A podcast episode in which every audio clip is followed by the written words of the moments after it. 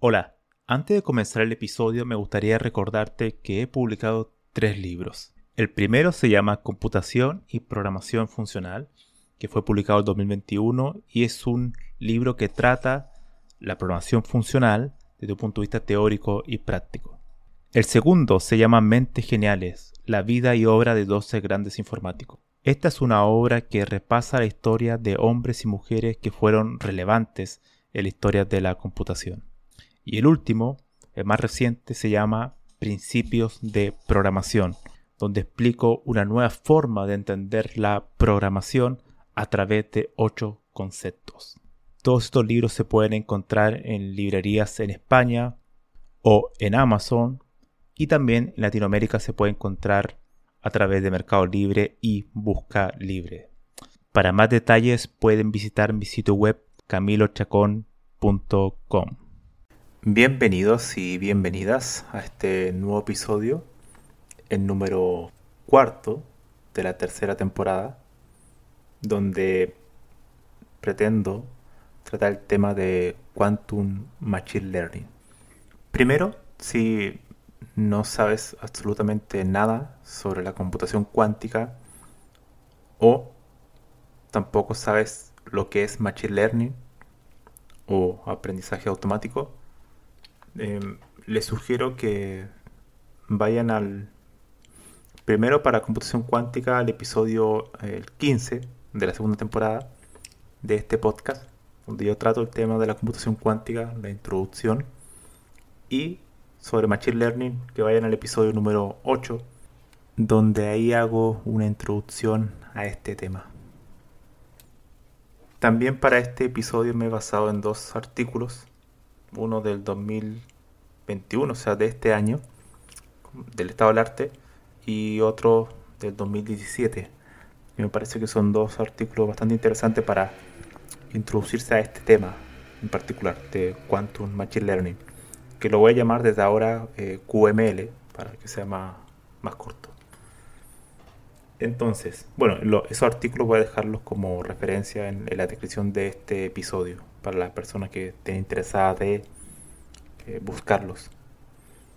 Entonces, ¿qué es QML? ¿Qué es Quantum Machine Learning? Lo primero es que una de las grandes ventajas de la una de las grandes ventajas que promete la computación cuántica es la gran velocidad que tiene en sus algoritmos comparado a la computación clásica. La computación clásica me refiero a los ordenadores que ocupamos en nuestro día a día. La computación cuántica, dada su naturaleza eh, paralelística, por así decirlo, y además probabilista, dado que la, la teoría de la mecánica cuántica es una teoría probabilística, provee muchas ventajas para ciertos tipos de algoritmos, lo que lo hace eh, básicamente ser, estar libre de paralelismo. O sea, el paralelismo es natural y no hay restricciones. Todas las operaciones se van ejecutando al mismo tiempo para unos tipos de algoritmos. Entonces, esto claramente ofrece una ventaja para los algoritmos de Machine Learning que ocupan muchas estadísticas y también requieren mucho paralelismo, ya que las operaciones que se realizan son de álgebra lineal, vectores, matrices y todo tipo de, de cuestiones. Entonces la idea es que se puedan ocupar estos algoritmos de Machine Learning en un entorno cuántico, en un ordenador cuántico, para poder tener mejores clasificadores y que sean más exactos en su en su predicción. Entonces la segunda pregunta que nos podemos hacer es, ¿en qué etapa se encuentra esto, QML? ¿Es todavía un área teórica o ya ha sido aplicada? Bueno, actualmente es teórica. Todavía no existen ordenadores cuánticos que tengan la suficiente cantidad de qubits para poder aplicar algoritmos de Machine Learning que requieren una cierta cantidad de, de qubits para poder trabajar. Ya que muchos de los algoritmos de Machine Learning requieren muchos qubits para hacer el procesamiento a gran escala. Por otro lado, también eh, de los algoritmos que se han propuesto principalmente en QML son llevar algoritmos clásicos ya existentes de Machine Learning, como los árboles de decisión, las redes neuronales, eh, Support Vector Machine, SVM, etc. Y llevarlos, adaptarlos a un entorno cuántico. Ahora bien, se han hecho eh, propuestas teóricas de cómo podrían funcionar esos algoritmos, pero todavía no hay una verificación, no hay una verificación, verificación empírica, es decir, que se pueden probar realmente en un ordenador cuántico. Entonces, actualmente estamos en propuestas teóricas de cómo adaptar los algoritmos clásicos en un entorno cuántico con la esperanza de que el tiempo de cómputo sea menor. Ya que sabemos que cuando tenemos modelos de entrenamiento que son muchos datos, por ejemplo, las redes neuronales profundas, eh, el tiempo de entrenamiento se puede hacer bastante grande. El tiempo puede ir creciendo mientras más datos vayas eh, añadiendo al modelo. Entonces eso computacionalmente es bastante costoso entrenar las redes.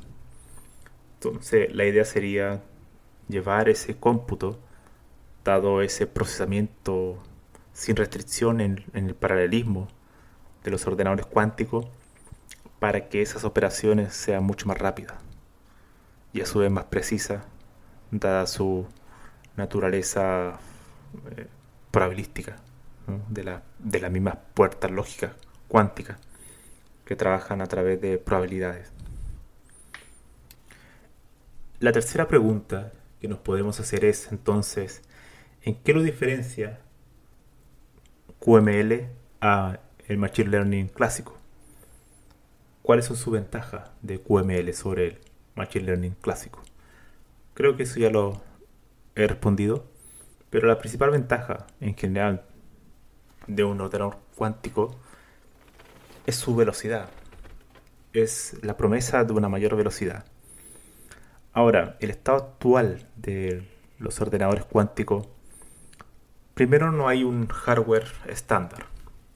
Estamos como lo leí en un artículo hace un tiempo, el, eh, los años de 1930, por así decirlo, del siglo pasado, donde los ordenadores, cada empresa en distintos países, creaban hardware específicos, no había un, estándar. Y cada uno eh, lo creaba a su manera para resolver problemas muy particulares, algunos para resolver alguna operación algebraica, otro para resolver algún otro tipo de operación aritmética. Ese tipo de cuestiones, tareas específicas con un hardware específico.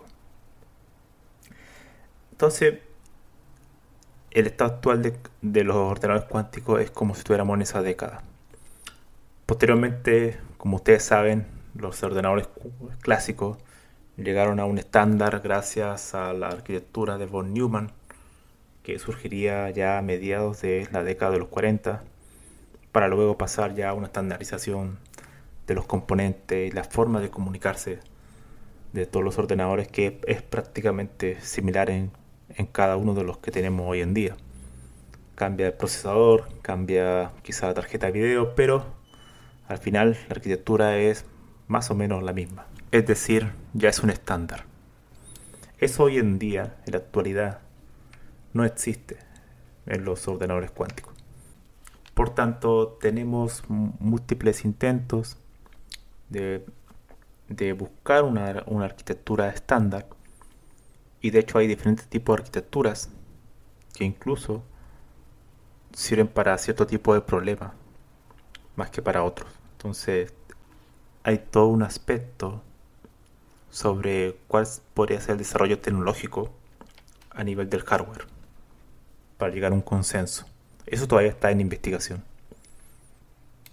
Entonces, la última pregunta y aquí me voy a detener un poco más, es la siguiente. ¿Qué problema entonces plantea QML? ¿Cuáles son los problemas actuales que impiden un progreso eh, más rápido? Bueno, hay, varios, hay bastante, bastantes problemas. Primero que los eh, algoritmos cuánticos, dada la naturaleza de de las propias leyes de la física cuántica, tienden a ser contraintuitivos. Es decir, para que aparezca un nuevo algoritmo cuántico eh, cuesta mucho trabajo. Deben pasar bastantes años para que surja algo nuevo. No es tan simple crear un algoritmo cuántico. De hecho, si uno ve los algoritmos cuánticos actuales, no son para nada algo tan fácil de comprender si solamente has visto algoritmos clásicos. Tienen una naturaleza muy distinta, sus operaciones son diferentes. Entonces ese tipo de cuestión hace que sea muy difícil de crear nuevos algoritmos, como sí sucedió en la segunda mitad del siglo XX, donde surgían algoritmos constantemente para la computación clásica. Es de esperar, quizás, que cuando se logre un, estándar en el hardware y también empiecen a, a surgir lenguajes de programación cuánticos que provean un, cierto estándar, es decir, en, en, por ejemplo, tener estructura de datos eh, particulares, en cómo hacer la computación, cuál, cuál va a ser la, estructura de los algoritmos, ya eso permita que los diseñadores puedan em, probar y testear nuevos algoritmos. Por ahora todavía es, una tarea muy compleja, entonces cuesta mucho que surjan nuevos algoritmos y por tanto cuesta mucho que aparezcan nuevos algoritmos para QML. Por otro lado, a pesar de que todos estos trabajos de intentar llevar algoritmos de Machine Learning clásico a un ambiente cuántico y también de ocupar nuevos algoritmos cuánticos eh, sin, sin eh, tomar idea de los algoritmos clásicos de Machine Learning, sino más bien ocupar todo el ambiente cuántico y crear nuevos algoritmos. En ambos casos no existe al día de hoy una teoría general para analizar y crear nuevos algoritmos cuánticos, por todo esto que le había comentado anteriormente. Entonces, no va a haber una teoría general de cómo poder analizarlos, eso tampoco, sabe, tampoco nos permite tener una precisión de, si este algoritmo cuántico es superior a este algoritmo clásico de Machine Learning. Y si fuera mejor, si fuera más rápido, por cuánto es más rápido, entonces, todo ese tipo de pruebas no, es factible hacer hoy en día porque primero no hay una teoría. Segundo, no existen los algoritmos, o sea, no existen los ordenadores cuánticos para ejecutar esos algoritmos, sino más bien hay ideas teóricas de cuál podría ser su complejidad algorítmica, pero no mucho más por ahora. Otro problema también que existe es el problema de la memoria. Em, los algoritmos de Machine Learning requieren memoria. Hay muchos de los algoritmos que se van, ustedes saben, ¿no? Se va ajustando los parámetros, las variables, mientras se van entrenando. Y ese proceso requiere tú guardar memoria, en tiempo de ejecución incluso. Por ejemplo, en el tema de recordar los pesos de una red neuronal, se va haciendo el, el propagation, entonces tú requieres recordar los pesos, si no, tu red nunca se va a poder entrenar. Obtener una memoria en un sistema cuántico que es dinámico por naturaleza es muy complejo, ya que muchos de los efectos cuánticos se pierden, duran muy poco tiempo. Entonces, mantener eso, esos estados en, memoria es una tarea no trivial. Y de hecho, actualmente se están haciendo grandes esfuerzos para trabajar en una QRAM, ¿no? que sería una, una RAM, Random Access Memory, pero enfocada a un ambiente cuántico, que permita no tan solo almacenar datos eh, cuánticos, quantum data, sino también eh, datos clásicos, es decir, bit, secuencias de bytes de la computación clásica. Esto es para probar estos algoritmos de no tan solo de machine learning, sino cualquier algoritmo de computación clásica en un entorno cuántico con la esperanza de aumentar su tiempo de cómputo. Otra cuestión también que es un problema es que en la computación cuántica el procesamiento, al ser paralelo, masivo, es muy rápido. El procesamiento, pero la lectura no. Eso es importante. Cuando leemos grandes cantidades de dataset, por ejemplo, en un ordenador cuántico se podría llevar todo el tiempo eso. Entonces, tú podrías procesar muy rápido, hacer todos los cálculos de la red neuronal, por ejemplo, todas las operaciones matemáticas, muy rápido, pero todos los, trabajos que son de lectura, mm, no hay grandes beneficios. Esto no lo sé exactamente con, en detalle por qué ocurre, pero la intuición me dice que debe de verse que la computación cuántica es paralela, hace paralelismo de manera masiva, y además es probabilística, la lectura en sí misma no funciona así. La, lectura de un fichero, en muchos casos, eh, tienes que tener un cierto orden. Eh, no puedes estar leyendo para, de, distintos bloques de datos de manera paralela y aplicando algún tipo de probabilidades. ¿no? Tiene que haber un cierto orden. Debe haber probablemente algún tipo de determinismo. Entonces eso hace que uno tenga que ir aplicando un orden y eso obviamente no, no aprovechas en nada el mundo cuántico. Entonces la lectura no hay beneficios en la lectura. Entonces un problema que se espera que pueda ocurrir es que el procesamiento va a ser muy rápido, pero la lectura no lo va a ser tanto.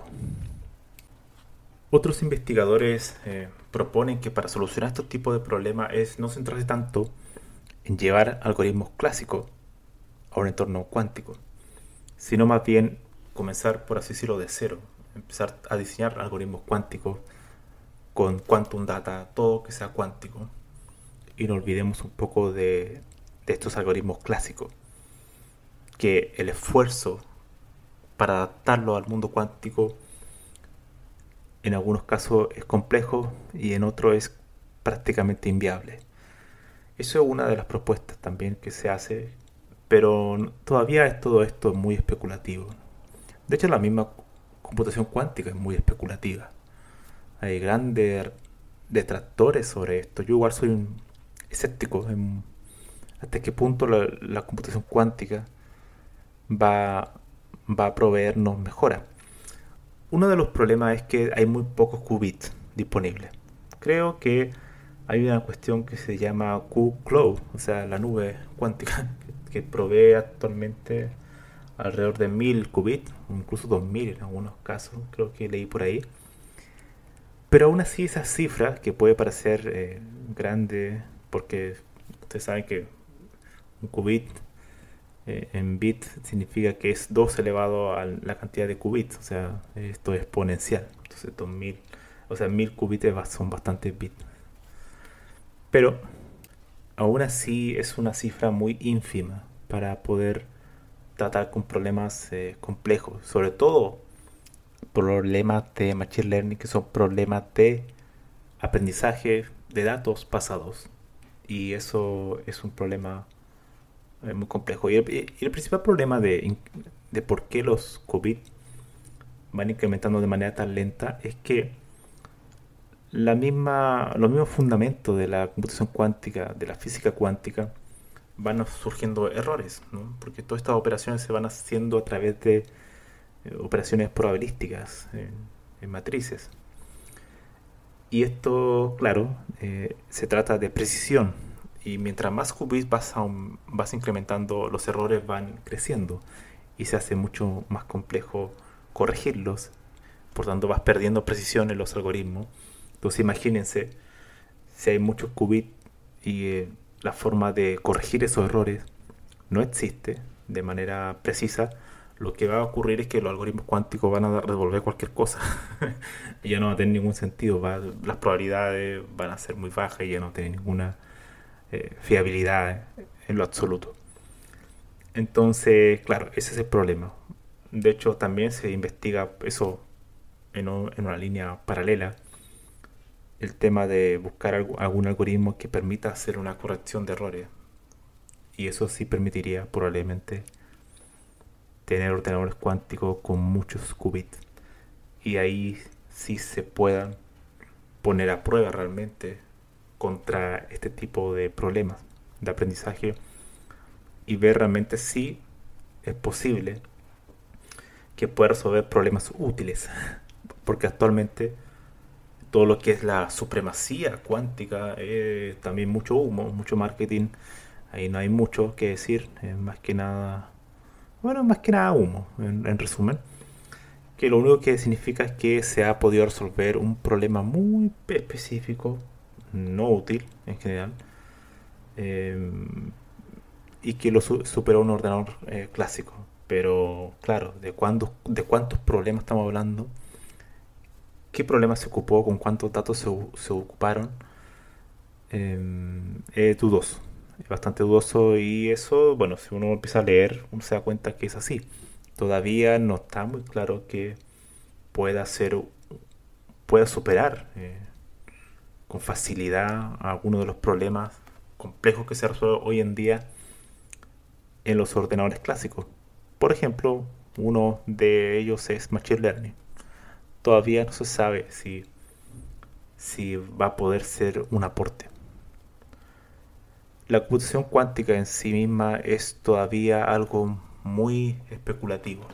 Se han hecho grandes avances en los últimos 20 años, pero aún falta mucho para decir con claridad que, primero, bueno, no va a reemplazar a los ordenadores clásicos, eso ya yo creo que ya está definido, porque la naturaleza cuántica es útil para cierto tipo de problemas. Para programar un sitio web mm, no tiene mucho sentido al menos desde mi punto de vista, tú no requieres tanta velocidad, procesamiento de, cómputo para mostrar un sitio web, por ejemplo. Pero sí, para cierto tipo de problemas de criptografía, problemas de factorización, ese tipo de problemas de cómputo, o problemas combinatoriales que son muy particulares para todo ese tipo de eh, operaciones, mm, bueno, no tan solo de, de, criptografía, sino que también de aprendizaje, machine learning, hay mucho de eso. Por otro lado, el gran beneficio de los ordenadores cuánticos es para los físicos, porque vas a poder simular, van a poder simular eventos cuánticos con mayor precisión, ya que van a estar ocupando, por así decirlo, las mismas reglas. Bueno, esto sería este episodio de hoy, bastante especulativo, pero es un tema interesante, un tema, un tema del estado del arte. Todavía no hay grandes eh, avance, pero sí hay mucha idea. Eso sí, hay mucha idea de cómo puede QML, Quantum Machine Learning, aportar a Machine Learning desde la óptica de los ordenadores cuánticos para poder hacer así los algoritmos clásicos de Machine Learning mucho más rápidos y mucho más precisos. Nos vemos.